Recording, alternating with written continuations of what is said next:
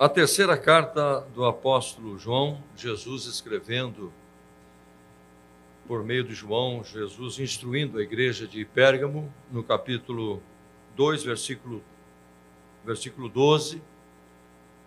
A terceira igreja das sete igrejas da Ásia,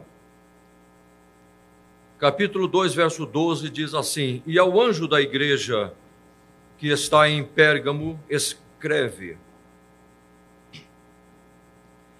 Isso diz aquele que tem a espada aguda de dois fios.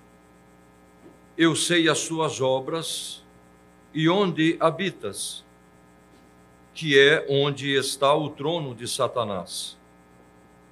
E retens o meu nome e não negaste a minha fé. Ainda nos dias de Antipas, minha fiel testemunha, o qual foi morto entre vós, onde Satanás habita. Mas umas poucas coisas tenho contra ti, porque tens lá os que seguem a doutrina de Balaão, o qual ensinava a Balaque a lançar tropeços diante dos filhos de Israel, para que comessem dos sacrifícios da idolatria e se prostituíssem. Assim tens também os que seguem a doutrina dos nicolaítas, o que eu aborreço. Arrepende-te, pois, quando não, em breve virei a ti e contra eles batalharei com a espada da minha boca. Quem tem ouvidos, ouça o que o Espírito diz às igrejas.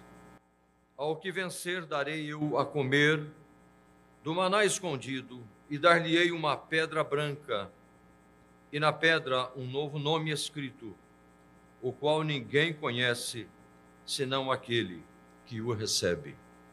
Amém. Curve a sua cabeça, por favor, feche os teus olhos, faça uma oração. Peça para Jesus falar com você nesta hora. Senhor Jesus, nós agradecemos pela tua palavra, pelo poder da sua palavra Pai amado, obrigado. Obrigado pela sua revelação, Senhor. Obrigado pela revelação da sua palavra, Senhor Jesus. Obrigado, Senhor, porque tu és um Deus que nos dirige, que nos guia. Senhor, nesta noite, Senhor, toca a sua trombeta aqui, Senhor. Pai maravilhoso, queremos ouvir a sua voz. A sua voz é como a voz de muitas águas, a tua voz é como a voz de uma grande trombeta. Senhor, fala com a sua igreja. Fala com os meus irmãos nesta noite, Senhor. Que o teu nome seja glorificado, honrado para todo sempre. Nós oramos em nome de Jesus. Amém. Pode sentar-se, meus irmãos. Pode sentar-se. Neste mês de, de julho e de agosto, nós estamos falando aqui. É, o tema é Ao que Vencer, baseado então nas, nas cartas às sete igrejas da Ásia. E é o que nós acabamos de ler aqui, uma das sete igrejas, a terceira igreja, a igreja em Pérgamo. O livro de Apocalipse ele foi escrito em torno de 95 a 96 depois de Cristo, pelo apóstolo João, discípulo amado de Cristo Jesus, quando João estava exilado na ilha chamada Patmos. E lá então, no capítulo 1, versículo 11, ele escreve, ele recebe de Jesus Cristo as revelações para o tempo futuro. Ele escreve sobre coisas futuras. O livro de Apocalipse é um livro que é, ele falta ainda 95% praticamente a ser cumprido ainda. 5% ele vai até onde estamos lendo, até o capítulo 3, que fala sobre as igrejas. Então, nós estamos vivendo no tempo da graça, no tempo da igreja. E quando a igreja desaparecer pelo arrebatamento, então virá esse tempo, esta ou estas revelações que estão no livro de Apocalipse, a partir do capítulo 4 em diante. Então João recebe quando ele está exilado, preso, por ser uma testemunha de Jesus. Ele se encontra na ilha de Pátimos e lá ele escreve as sete cartas às igrejas. Ao que vencer é um alerta não para sermos vencidos, e sim um vencedor. Ao que vencer. Quando João escreve ao que vencer, fica implícito nesta expressão é que vence somente quem luta e permanece. Você vai observar na igreja de Pérgamo que ser santo, buscar a santificação, é uma luta constante. Que ser um vencedor está mais para aqueles que lutam contra a correnteza deste mundo. Quem não luta, não vence. A luta pode até ser longa, mas a vitória ela é certa. Ao que vencer, não está falando de um vencedor correndo sozinho. Todo vencedor ele está inserido numa igreja. É o que nós podemos ver aqui. Muitas pessoas querem a Cristo. Muitas pessoas dizem: Eu quero Jesus, mas eu não quero a igreja. Então eu digo que isto é impossível. Por quê? Porque vemos nesta palavra, por exemplo, Cristo valorizando tanto a sua igreja, que ele escreve a ela Jesus Cristo se preocupa com o estado espiritual de sua igreja e se dá a conhecer no meio dela. Você pode observar isto no capítulo 2, versículo 1, quando ele escreve também a igreja em Éfeso e a Bíblia diz que ele anda no meio. Então Jesus se dá a conhecer no meio dela e não a parte a separado dela. E hoje nós vamos ver sobre a igreja em Pérgamo. Esta igreja em Pérgamo, ela foi fundada pelo apóstolo Paulo. O apóstolo Paulo esteve, esteve em Éfeso. Ele esteve por um ano e oito meses aproximadamente em Éfeso e de Éfeso espalhou o evangelho pela Ásia Menor que na época era a região da Turquia. Da fundação da igreja de, de Pérgamo, é, fundada por Paulo, até João escrever o Apocalipse.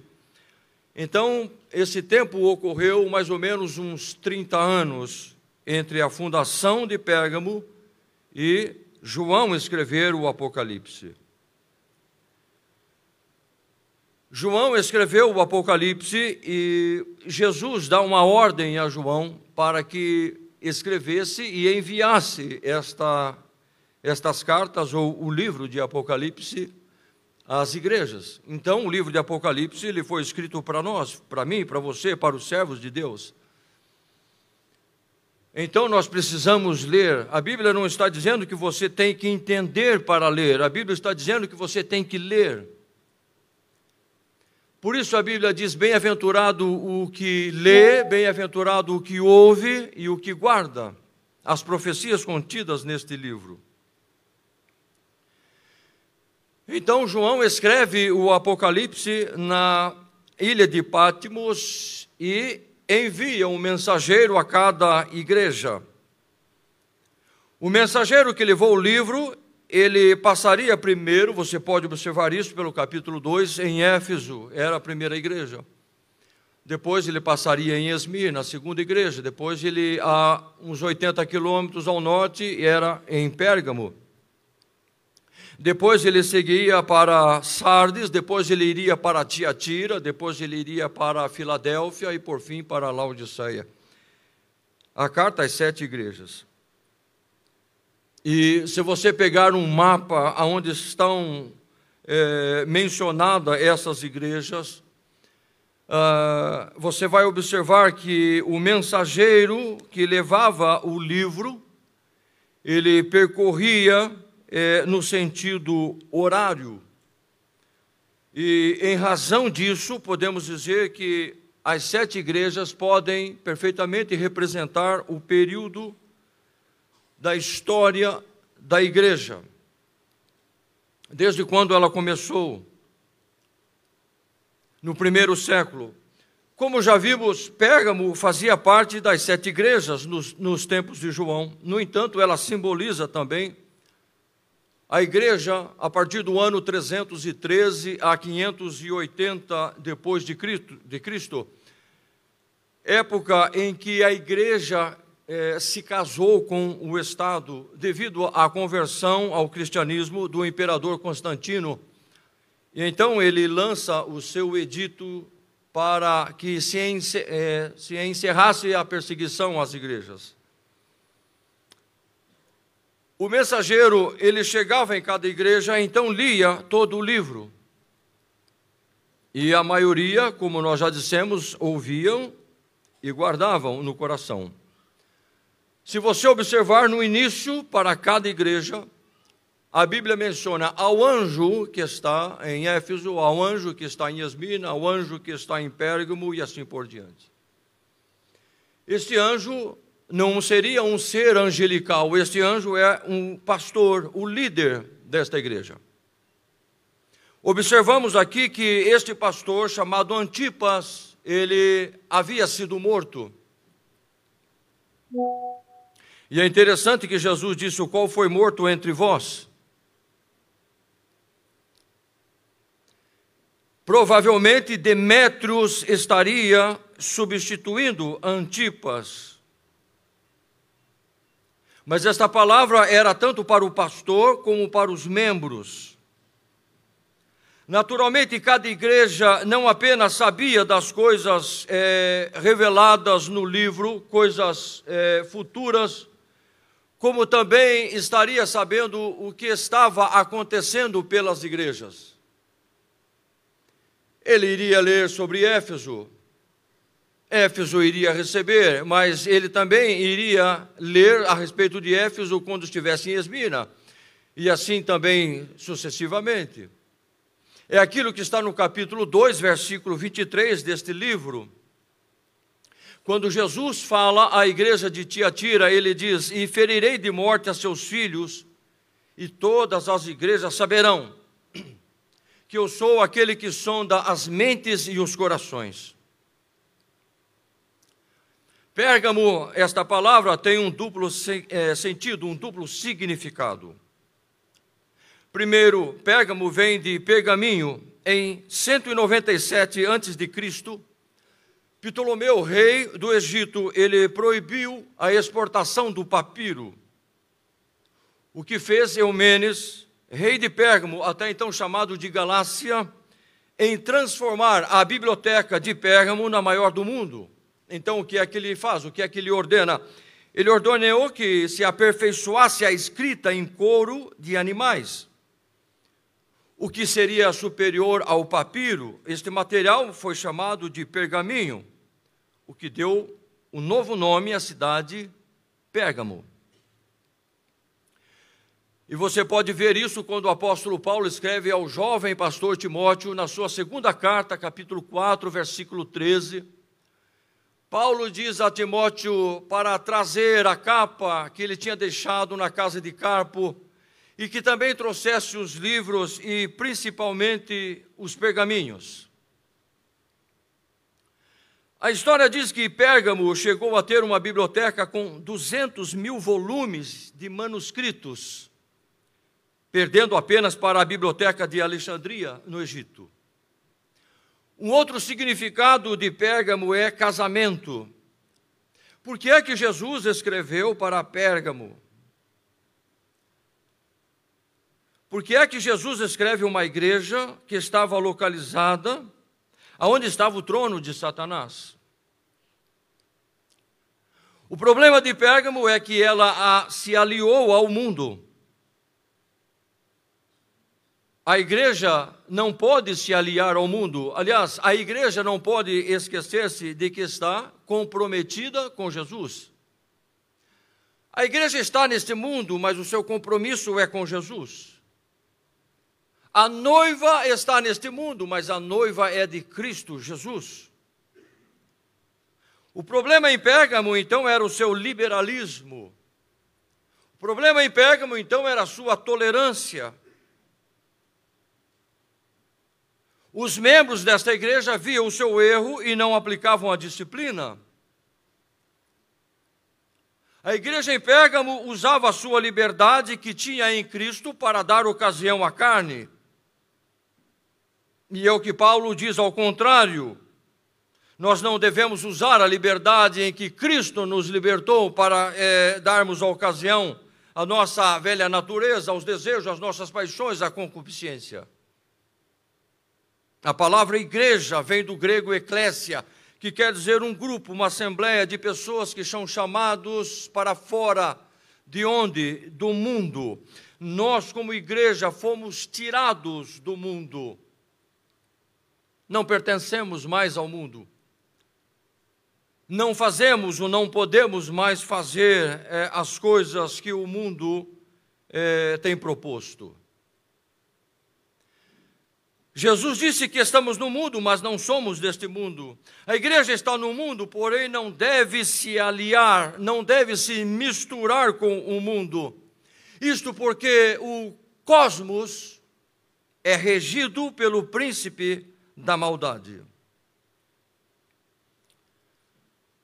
De todas as cidades da Ásia Menor, Pérgamo era a cidade mais idólatra. E aí você pode entender porque Jesus disse quanto à localização desta, desta igreja nesta cidade. Jesus disse: Eu sei as tuas obras, eu sei como que você se sente, eu sei como é que você passa, eu sei como é que você enfrenta essas situações que estão aí na cidade. Você está aonde está o trono de Satanás. O trono de Satanás ele é fortalecido pelos pecados cometidos das pessoas. Quando você passa por uma determinada região numa cidade e você é, fica estarrecido com as coisas que estão acontecendo, é porque os pecados que ali estão sendo cometidos estão favorecendo Satanás, os seus demônios estão os fortificando. Os demônios, Satanás, trabalham pelas legalidades, pelos pecados eh, praticados. Então Jesus disse que Pérgamo estava aonde estava o trono de Satanás. Satanás é fortalecido o seu trono pelos pecados cometidos, como por exemplo podemos observar aqui na própria carta, culto aos homens culto aos demônios, festas pagãs e imoralidade. O trono de Satanás tem como objetivo de florescer o misticismo, propagar o paganismo, a mentira, a blasfêmia contra o povo de Deus, mentira, a perseguição e a sedução ao povo de Deus. No topo da colina, em Pérgamo, podia-se ver de longe um imenso altar dedicado ao deus Zeus, erguido por Eumenes II em comemoração à vitória sobre os celtas. Todos os dias se viam ou se via levantar uma fumaça dos sacrifícios prestados a Zeus. Perto deste altar, estava um outro situado, um enorme templo dedicado à deusa Atenas, filha de Zeus, considerada a deusa da guerra, da arte e da sabedoria. Pérgamo também era famosa por ser a sede da escola de medicina, onde havia também um templo dedicado a Esculápio, o deus da medicina. simbolizado por uma serpente a qual atribuía-se as curas. Era um enorme templo, e esse templo, a Esculápio, era como um hospital. Pessoas vinham de todas as partes, de todas as regiões, e deitavam-se no chão dentro desse templo. E as serpentes, as cobras se arrastavam pelo templo, pelo templo e subiam pelo corpo das pessoas. E eles criam que ao toque dessas víboras pelo corpo tinha o poder curador. Diz a história que o templo a Esculápio era o mais temido, um tipo de símbolo da antiga serpente Satanás. Por isso, o trono de Satanás foi identificado como o santuário de Esculápio, onde vinham pessoas de longe em busca de uma cura diabólica.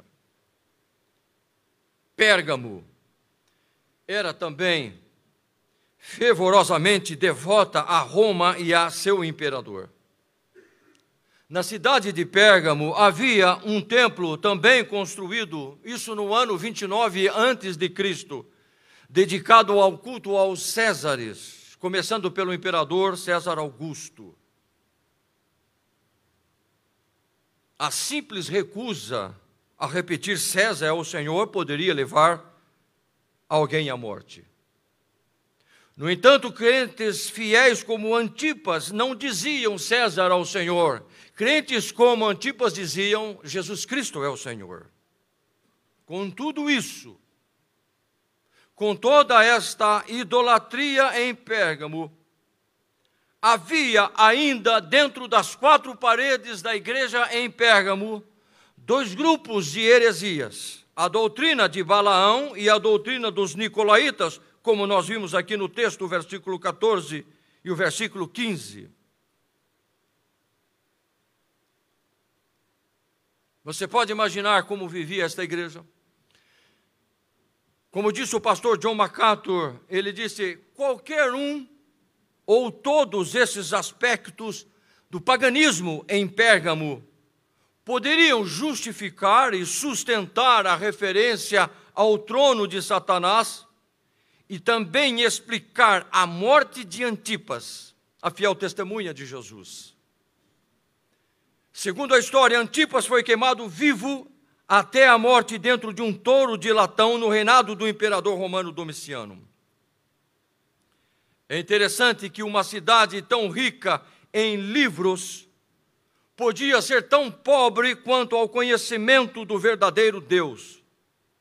Na verdade, faltava-lhes a sabedoria do livro dos livros, a palavra de Deus.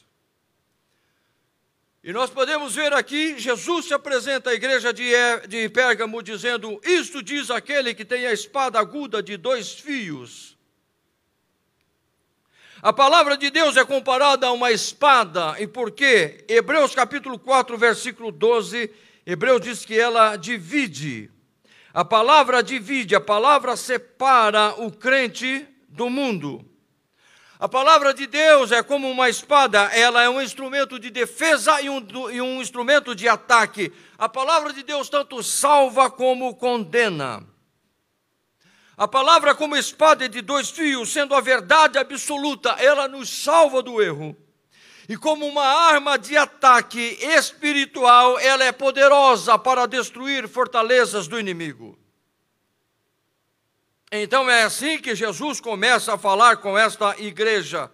Jesus começa a dizer à igreja de Pérgamo para que ela se apoie na palavra, para que ela se fortifique, se fortaleça na palavra. Aqueles que não seguiam um erro doutrinário não deviam se calar num silêncio estranho, mas lutar usando a palavra de Deus. Porque é que Jesus se apresenta assim à igreja de Pérgamo. Pérgamo estava perdendo o senso da verdade. A igreja de Pérgamo estava dividida entre a verdade e o engano. Na igreja de Pérgamo havia aqueles que permaneciam a, é, fiéis à doutrina de Cristo e aqueles que se desviaram da verdade. Versículo 14 e 15: a igreja em Pérgamo estava sendo enganada por dois grandes erros doutrinários: a doutrina de Balaão e a doutrina dos Nicolaítas. Teólogos chegam a dizer que os envolvidos nesses dois grupos, doutrina de Balaão e doutrina dos Nicolaítas, provavelmente sejam os responsáveis pela morte de Antipas. O texto diz: o qual foi morto entre vós. As igrejas não enfrentam apenas as blasfêmias, as perseguições, os leões, as espadas. As igrejas também enfrentam as, as falsas doutrinas, os falsos mestres, os falsos cristos. Dentro das quatro paredes de Pérgamo estavam dois grupos de pessoas que se diziam cristãos, que estavam dentro da igreja, mas não eram. Ambos eram liberais em sua visão do que era o pecado. O líder pregava e ensinava uma coisa, estes entendiam ou encaravam o pecado de uma outra forma. Em Pérgamo, Satanás usou uma tática diferente. Em Pérgamo, Satanás mudou a sua tática, usou a sedução, usou a mistura, usou o ecumenismo. Deixa-me dizer uma coisa para vocês, irmãos: para cada igreja, Satanás usa uma estratégia diferente. Como disse o pastor David Jeremias, ele disse: Satanás não atacou Pérgamo pela frente, vindo como um leão que ruge. Ele deslizou pela porta dos fundos e os desviou como uma serpente sedutora. Enquanto que alguns em Pérgamos estavam dispostos a morrer por Cristo, como Antipas, outros estavam seguindo a doutrina de Balaão e a doutrina de Nicolau. Balaão não é um personagem do Novo Testamento, Balaão não é um personagem dos evangelhos, das epístolas paulinas, não. Balaão é um personagem do Antigo Testamento. O que é que ele está fazendo aqui no livro de Apocalipse? É o espírito que agia na vida de Balaão, estava agindo na igreja de, eh, de Apocalipse.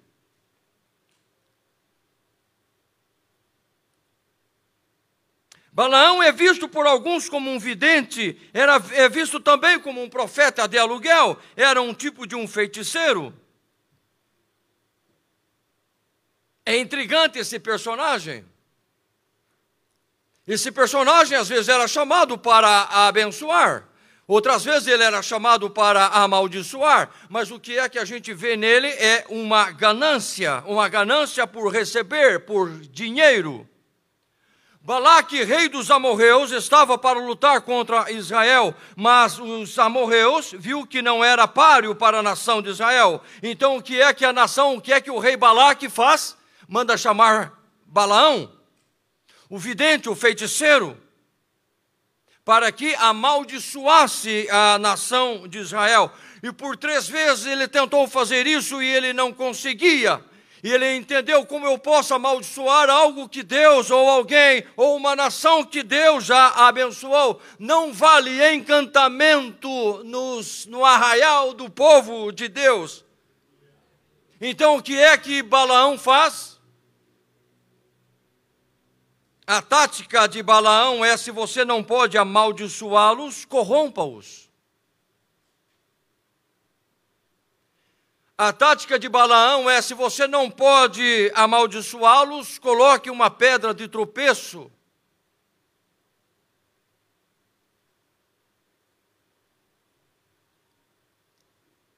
Balaão disse ao rei: Eu não posso amaldiçoar o povo de Deus, Deus já os abençoou. Porém, eu aconselho o rei o seguinte: a fazer algo contra a nação para enfraquecê-la, introduzir o pecado no meio da nação.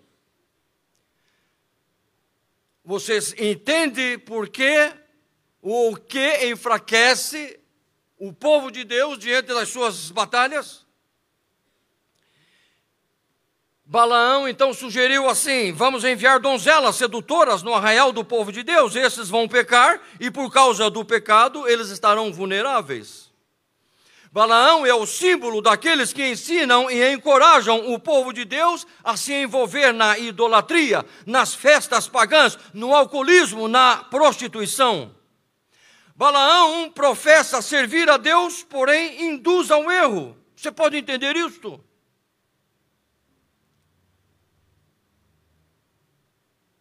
Em Pérgamo não se trata naturalmente, como eu disse aqui, de Balaão, mas se trata do mesmo espírito maligno, ganancioso, malicioso, imoral, manipulador, feiticeiro que estava agindo na igreja em Pérgamo. Em Pérgamo era alguém que sabia fazer tropeçar os crentes com as suas palavras sedutoras, um tipo de Jezabel na igreja de Tiatira, capítulo 2, versículo 18, que arrastava os seus seguidores de dentro da igreja para se prostituir com ela. Normalmente a idolatria está vinculada à prostituição. Digo isto porque desde há muito tempo os deuses já sugeriam rituais imorais com sacerdotes e sacerdotisas consagradas ou sagradas a imoralidades. Esses templos que eu mencionei aqui aos irmãos, eles eram cheios de sacerdotes e sacerdotisas sagradas para cometer as imoralidades. Eles participavam de um banquete oferecido aos ídolos, então, com a mente enfraquecida, se entregavam a imoralidades e depois queriam estar dentro da igreja para servir a Deus. Jamais. Por isso que Jesus chama a atenção à, à igreja. Por isso que eu vejo as cartas às igrejas, é o sonido da trombeta de Deus, é o último livro, meus irmãos. Não há mais, não há mais. 66 livros já nos orientaram, já nos avisaram, já nos alertaram agora. Apocalipse é o fim.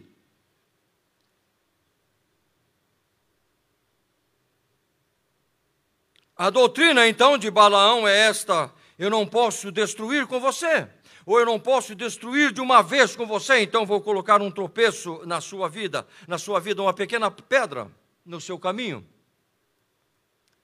Esta era a doutrina de Balaão. Mas no versículo 15 também era, havia uma outra doutrina, a doutrina dos nicolaítas. O que é doutrina? É ensinamento. Eles ensinavam, eles apoiavam, eles apoiavam, compartilhavam e ensinavam o erro, o tropeço, a cair a desbancar da fé, abandonar Jesus. O que seria a obra dos nicolaítas na igreja? Você pode observar estas, esta doutrina, mas ela era em forma de obras na igreja de Éfeso. Ela teve um início na igreja de Éfeso. Mas na igreja de Éfeso não permitiram. Na igreja de Pérgamo se tornou um ensino.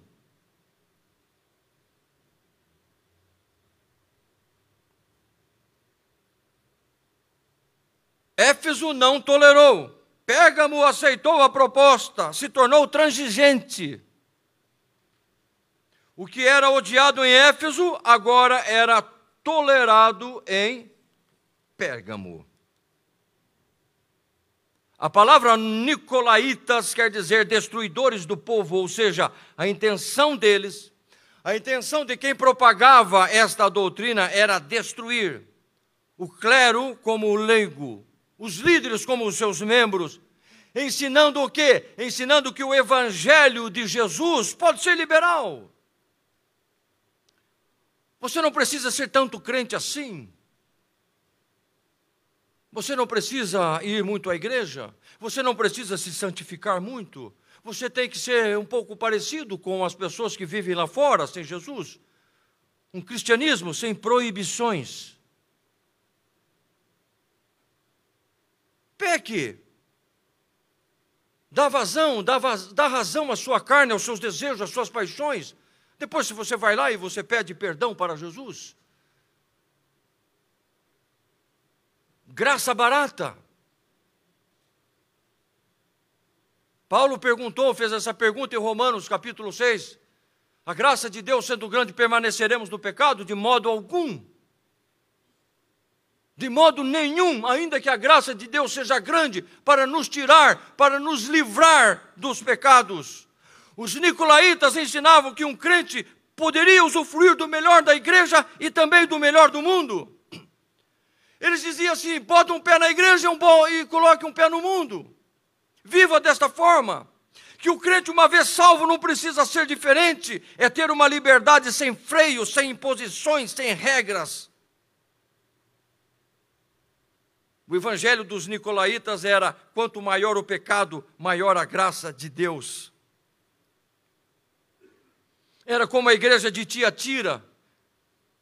Você tem que experimentar o pecado para entender o perdão de Deus. Jamais isto, meus irmãos, jamais isto aconteceu, jamais isto ocorre na mente de Deus, que Deus quer que alguém, o que o seu filho conheça as profundezas de Satanás, é o que ele diz lá na igreja de Tiatira. Muitos estão ainda nas profundezas de Satanás, porque quiseram conhecer o pecado como era. A doutrina dos nicolaítas é transformar a liberdade em libertinagem. E por isso Jesus disse no versículo 15: olha o que ele diz: Assim tens também os que seguem a doutrina dos nicolaítas, o que eu aborreço. Em outras palavras, eu odeio essa, essa doutrina. Olhando para a igreja de Pérgamo, há alguma saída? Ah, está ali um povo de Deus, está ali o povo de Cristo. Jesus ama a sua igreja. Jesus não quer que a sua igreja se perca. Jesus quer salvar todos. Por isso ele conclama todos a voltar-se para ele. E o remédio, o Senhor Jesus, então, ele apresenta, versículo 16, ele diz à igreja em Pérgamo: arrepende-te. Qual seria a primeira coisa a Pérgamo fazer a se arrepender?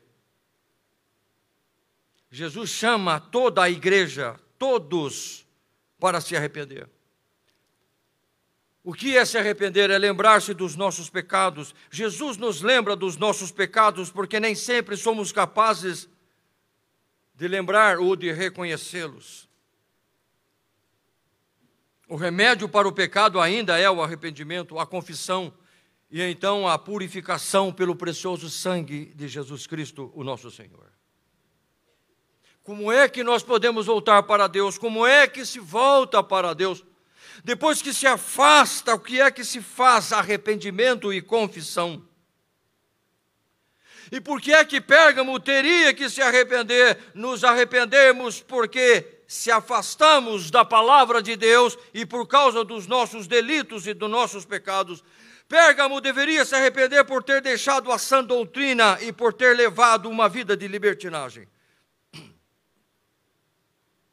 A ordem para se arrepender está no singular. Jesus disse: arrepende-te, o que seria para todos. O arrependimento é para todos. Alguns pelo pecado de comissão, por seguirem as doutrinas das, do Balaão e dos Nicolaítas. Outros pelo pecado da omissão, por manter-se em silêncio, não fazerem nada em relação à situação. Pérgamo deveria buscar o arrependimento pois havia dado ouvidos aos pecadores que com blandícias, com engano, com mentira, fizeram-na cair. É o que está lá em Provérbios 1,15. Filho meu, não te ponhas a caminho com eles, desvia o teu pé das suas veredas. Primeira coisa, então, Pérgamo teria que se arrepender.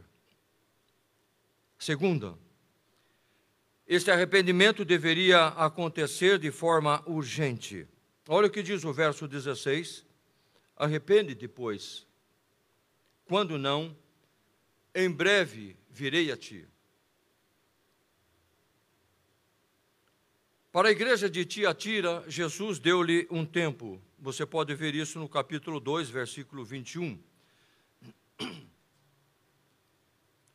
Só Jesus conhece os corações. Só Jesus conhece as situações que as pessoas se encontram. Para um, ele diz: arrepende-te, porque eu virei logo sobre você, se você não se arrepender. Nós não sabemos. Nós não sabemos quando vai vir a disciplina. Por que é que Deus disciplina? Para não sermos condenados com o mundo. Pedro diz que Deus começa pela sua igreja. Deus começa a disciplina pela igreja, não pelo mundo.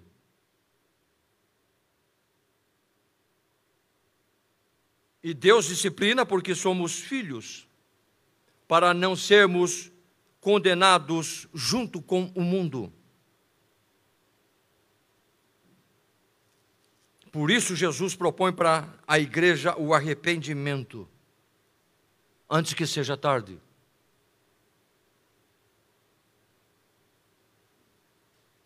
Que não dê mais tempo.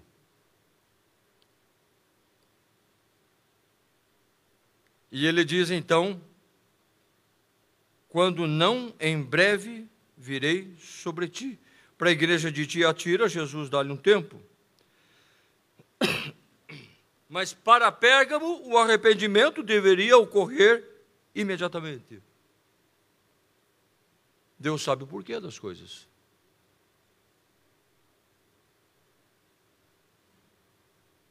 Mas para ambos, na verdade, para quase todas as igrejas, com exceção de uma ou duas igrejas: Emina, Esmirna e Filadélfia.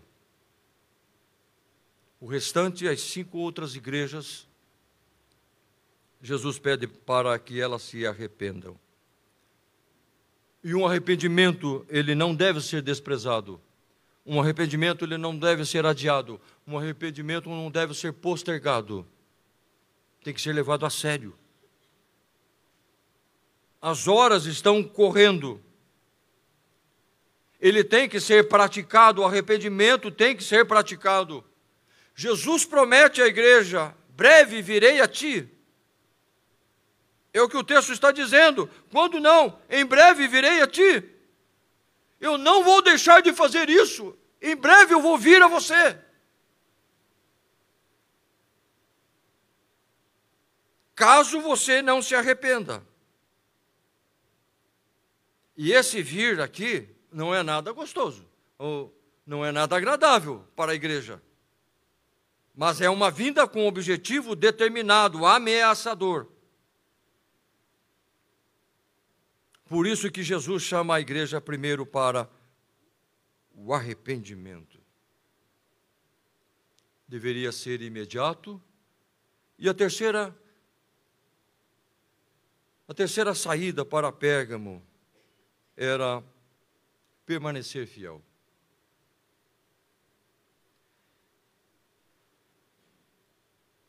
Pérgamo, ao se arrepender, deveria atentar ao que Jesus disse ainda no começo da carta. Veja o versículo 13. A gente já leu, vamos ler mais uma vez. Eu sei as tuas obras e onde habitas, que é o, onde está o trono de Satanás, e retens o meu nome e não negaste a minha fé. E que fé é esta? É a fé no Senhor Jesus Cristo.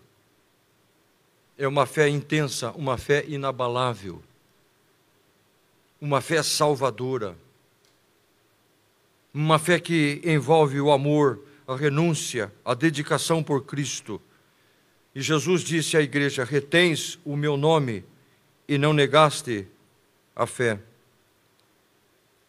apesar do lugar aonde Pérgamo estava ser um lugar muito difícil, no entanto, Pérgamo jamais deveria se render, recuar diante das pressões, das adversidades, das perseguições ou das ofertas do inimigo. Meus irmãos, ainda que a luta seja difícil, ainda que os dias sejam terríveis, não negue a sua fé não negue o nome de Jesus, não, é, não retroceda, retenhas o nome de Jesus. Jesus cita na sua carta aqui à igreja de Pérgamo o exemplo de Antipas.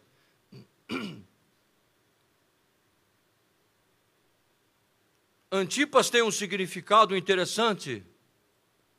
Antipas quer dizer contra todos. Contra todos está vindo. Está chegando contra todos. Não é que Antipas fosse um cristão chato, ou que ele fosse contra tudo. Não é isto. O sentido não é isto. O sentido é que Antipas era contra o mal. O sentido é que Antipas estava em alerta. O sentido é que Antipas estava vigiando.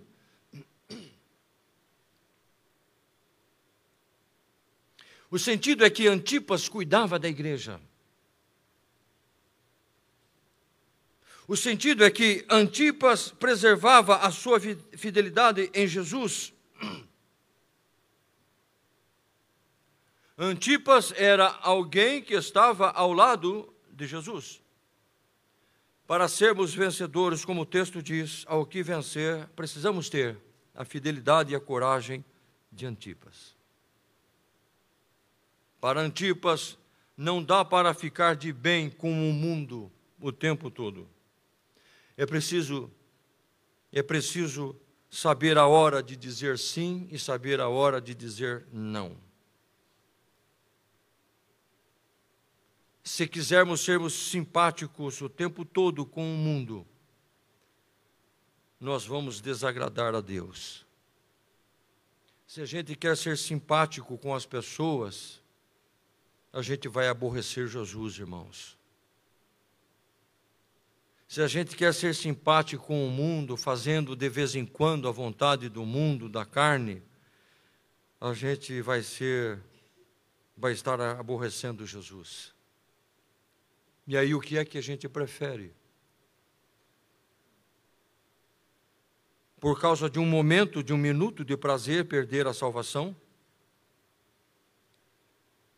perder a intimidade com Deus que vínhamos tendo, jogar para fora aquilo que adquirimos.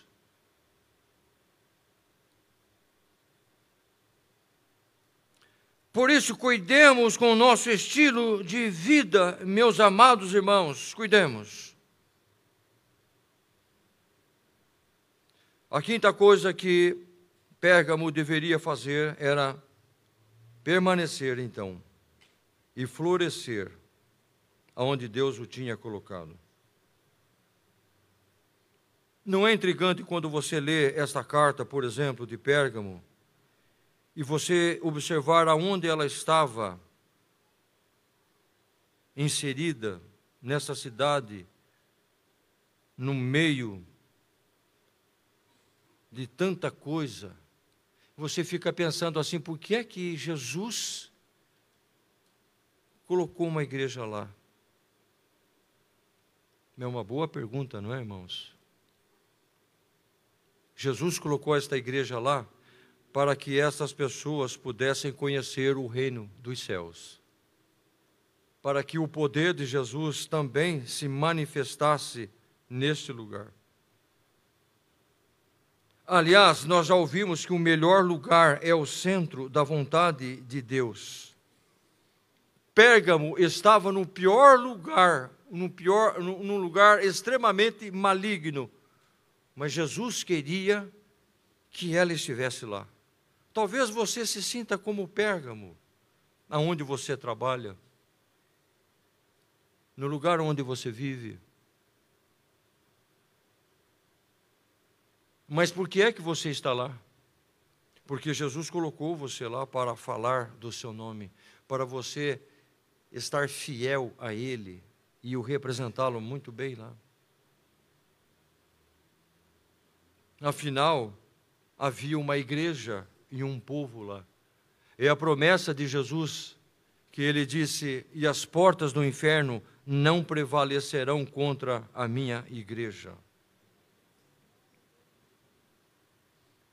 Se a cidade de Pérgamo era guardiã do trono de Satanás, ali estava uma igreja e um povo em que Jesus amava.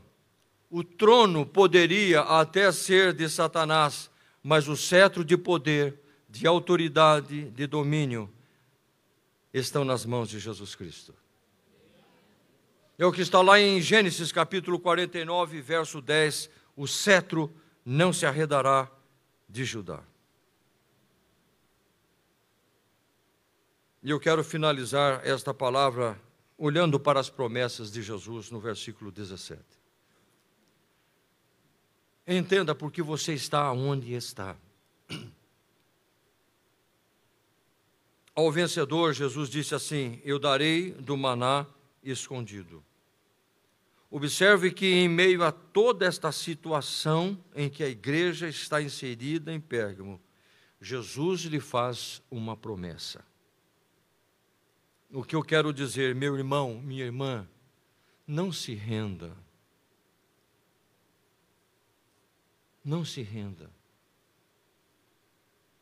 Não se afaste dos caminhos do Senhor. Ele entende, ele vê a sua dificuldade, mas não se afaste dele.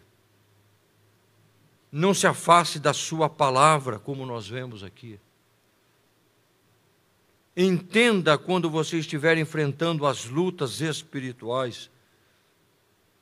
Venha para perto de Deus, se aproxime de Jesus em oração, em arrependimento.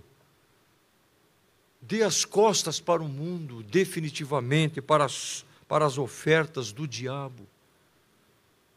Se renda totalmente a Jesus, pois ele faz uma promessa ao vencedor. E quando a gente fala aqui de vencedor, a gente também não está falando aqui de, de uma pessoa que, que está, tá, está tudo bem, que não enfrenta nenhuma oposição, nenhuma. Não, irmãos é como nós começamos a falar a, respeito desta palavra. O vencedor é aquele que tem lutas, é aquele que luta, que enfrenta, que persevera. E no nome de Jesus ele vence essas lutas. Esse é o vencedor. A graça de Cristo é maravilhosa na vida daquele que luta, meu irmão. E por isso Jesus faz a promessa aquele que luta ao vencedor. O vencedor não é constituído quando ele sai na corrida, você sabe disso. O vencedor é aquele que chega. Ele tem o cansaço.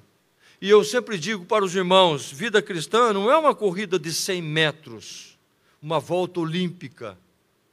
É uma maratona.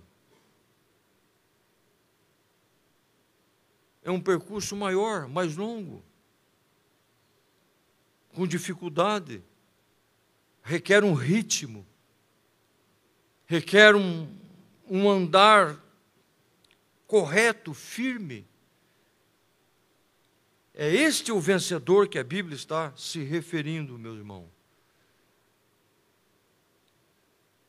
E a Bíblia aqui, então, Jesus faz uma promessa: o vencedor darei do maná escondido.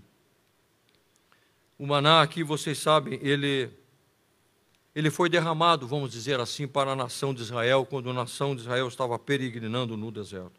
E todas as manhãs, todos os dias, este pão, este maná, esse suprimento do céu caía para a nação de Israel. Todos os dias. Deus disse assim: ó, não precisam vocês ajuntar para amanhã, amanhã tem novamente. E a nação tentava guardar e embolorava. Deus estava dizendo: Eu tenho para amanhã, né? eu tenho um alimento fresco para vocês. E este maná, então, é, é uma contraposição, uma contradição àqueles que estavam comendo comida sacrificada, oferecida aos ídolos. Que o vencedor comerá do melhor e desfrutará de muitas coisas extraordinárias nos céus A gente não faz ideia, irmãos, daquilo que está reservado para nós, para o dia que nós estivermos com Jesus, quando a igreja for arrebatada. É o que Paulo escreve lá em 1 Coríntios 2, 9. Você pode conferir aqui. Paulo diz que nem olhos viram, nem ouvidos ouviram, e nem jamais penetrou no coração humano, é o que Deus tem preparado para aqueles que o amam. A segunda promessa ainda está no versículo 17. Jesus disse: Também lhe darei uma pedra branca. E esta pedra branca, ela também pode estar representando aqui duas coisas muito interessantes. É como você recebe um convite muito especial para estar é, num, num evento com alguém muito importante. O rei, quando oferecia um banquete, ele convidava algumas pessoas especiais. Então, esta pedra branca era entregue a esta pessoa. E ele só entrava nesse recinto e participava deste banquete com o rei, apresentando esta pedra branca. E Jesus falou que nós um dia vamos estar assentados à mesa com Abraão, Isaque e Jacó, e vamos estar na mesa do grande rei, tomando, tomando ou celebrando a ceia do Senhor. E Jesus também disse que dentro desta pedra branca, você pode ver aqui, e dar-lhe-ei uma pedra branca, e na pedra um, nome, um novo nome escrito, o qual ninguém conhece senão aquele que o recebe.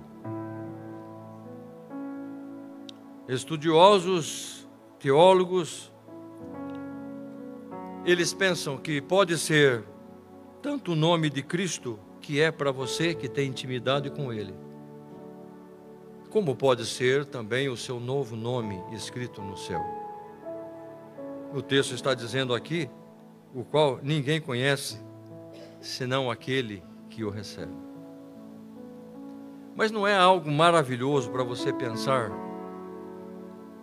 que no céu você vai, você vai receber, eu e você, você vai receber isso aqui? Isso aqui é uma promessa para nós, irmãos, para a igreja. É para a igreja isso aqui. Você pode imaginar você receber no céu uma pedra branca. E você entende que esta pedra lhe dá o direito para assentar com o Rei dos Reis e Senhor dos Senhores.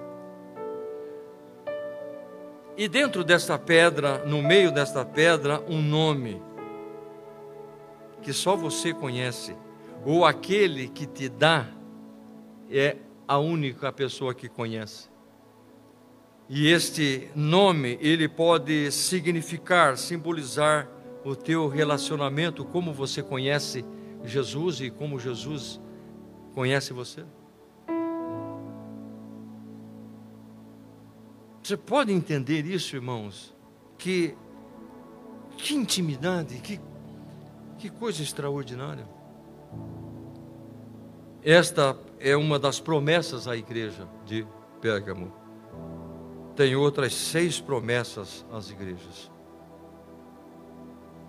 Mas nesta promessa ele está dizendo que nós não ficaremos de fora.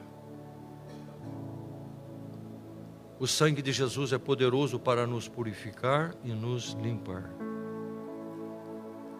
que a condenação do pecado ou por causa do pecado não terá mais domínio sobre a nossa vida.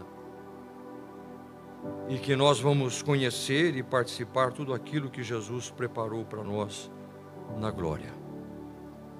Amém, meus irmãos.